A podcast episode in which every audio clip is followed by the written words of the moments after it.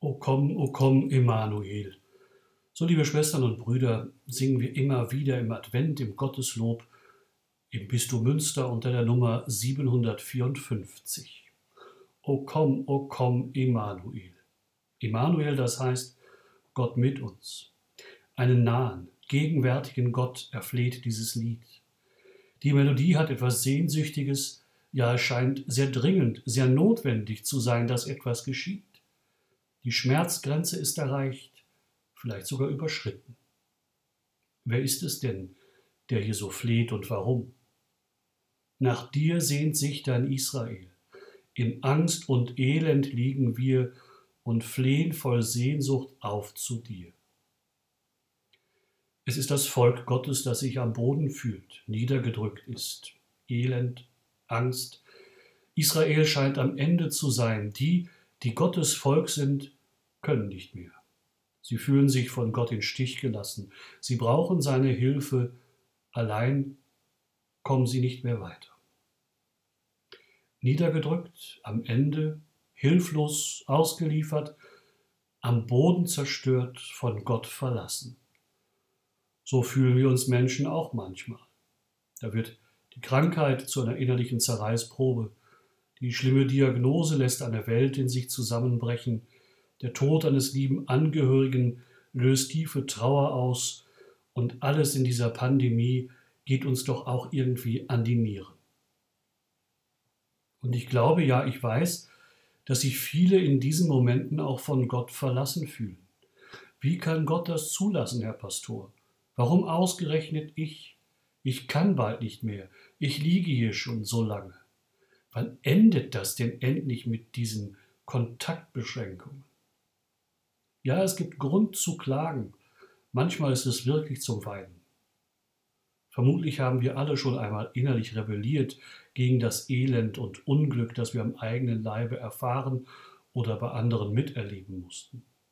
Vielleicht haben wir uns auch mal mit dem lieben Gott angelegt, ihm mal richtig deutlich unsere Meinung gesagt. Siehe dir das doch mal an, Gott. Das darf doch wohl nicht wahr sein, meine Krankheit, sein Tod, das Elend überall, die Katastrophen im Fernsehen, die Pandemie, das kann doch wohl nicht wahr sein. Wie kannst du das nur zulassen?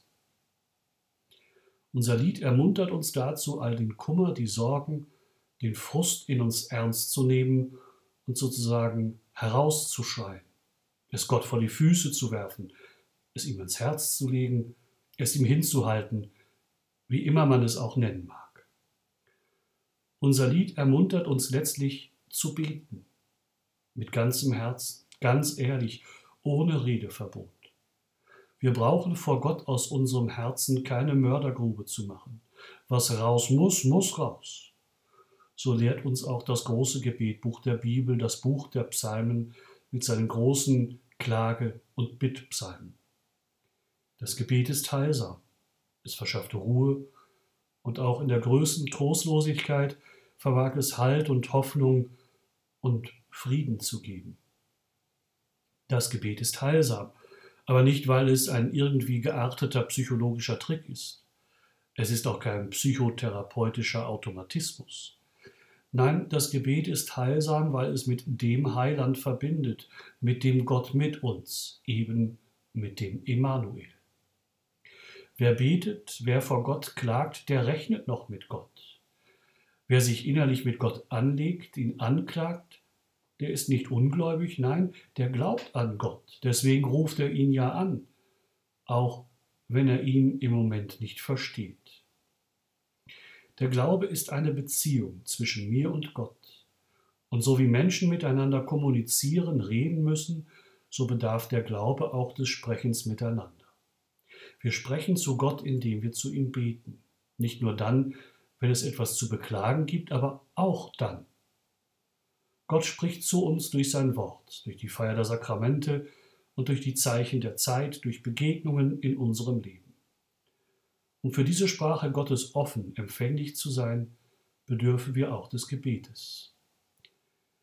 Viele werden jetzt vielleicht denken, beten ist ja schön und gut, aber was bringt es? Erhört Gott denn meine Bitten überhaupt? Es ist wahr, Das Gebet heilt nicht die Krankheit wie eine Tablette. Das Gebet macht die unheilvolle Diagnose nicht ungeschehen. Das Gebet gibt mir den Toten nicht zurück. Das Gebet lässt das Coronavirus nicht verschwinden, einfach so. Aber das Gebet heilt den Kranken, weil er sich in der Krankheit von Gott getragen weiß, der in seinem Sohn selber gelitten hat.